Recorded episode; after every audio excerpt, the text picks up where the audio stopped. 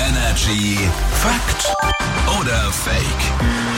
Wir versuchen alle auf eine Lösung zu kommen. Hier ist Patrick aus den News. Guten Morgen. Hallo, guten Morgen. Es gibt jetzt eine Aussage von ihm. Wir überlegen, ist die Fakt oder Fake? Und heute habe ich Schnuppidi Dubidi dabei. Na dann, komm, auf geht's. Die beste Uhrzeit für guten Sex ist kurz vor dem Schlafengehen. Nein, Fick.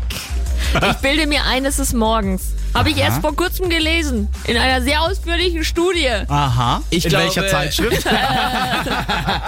Also ich glaube nicht, dass es morgens ist. Ich habe nämlich vor kurzem erst mitbekommen, dass die meisten Menschen wohl Samstagabend, ich glaube irgendwo, irgendwann zwischen 10 und 11, Sex haben.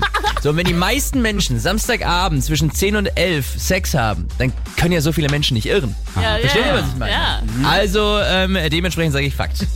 Die beste Uhrzeit für guten Sex ist kurz vor dem Schlafengehen.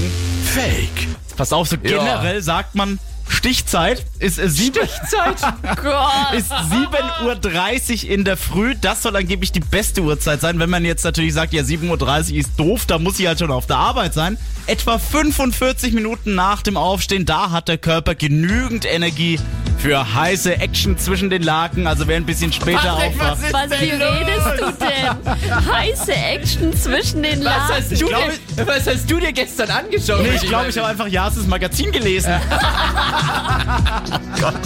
Hier ist Energy, guten Morgen.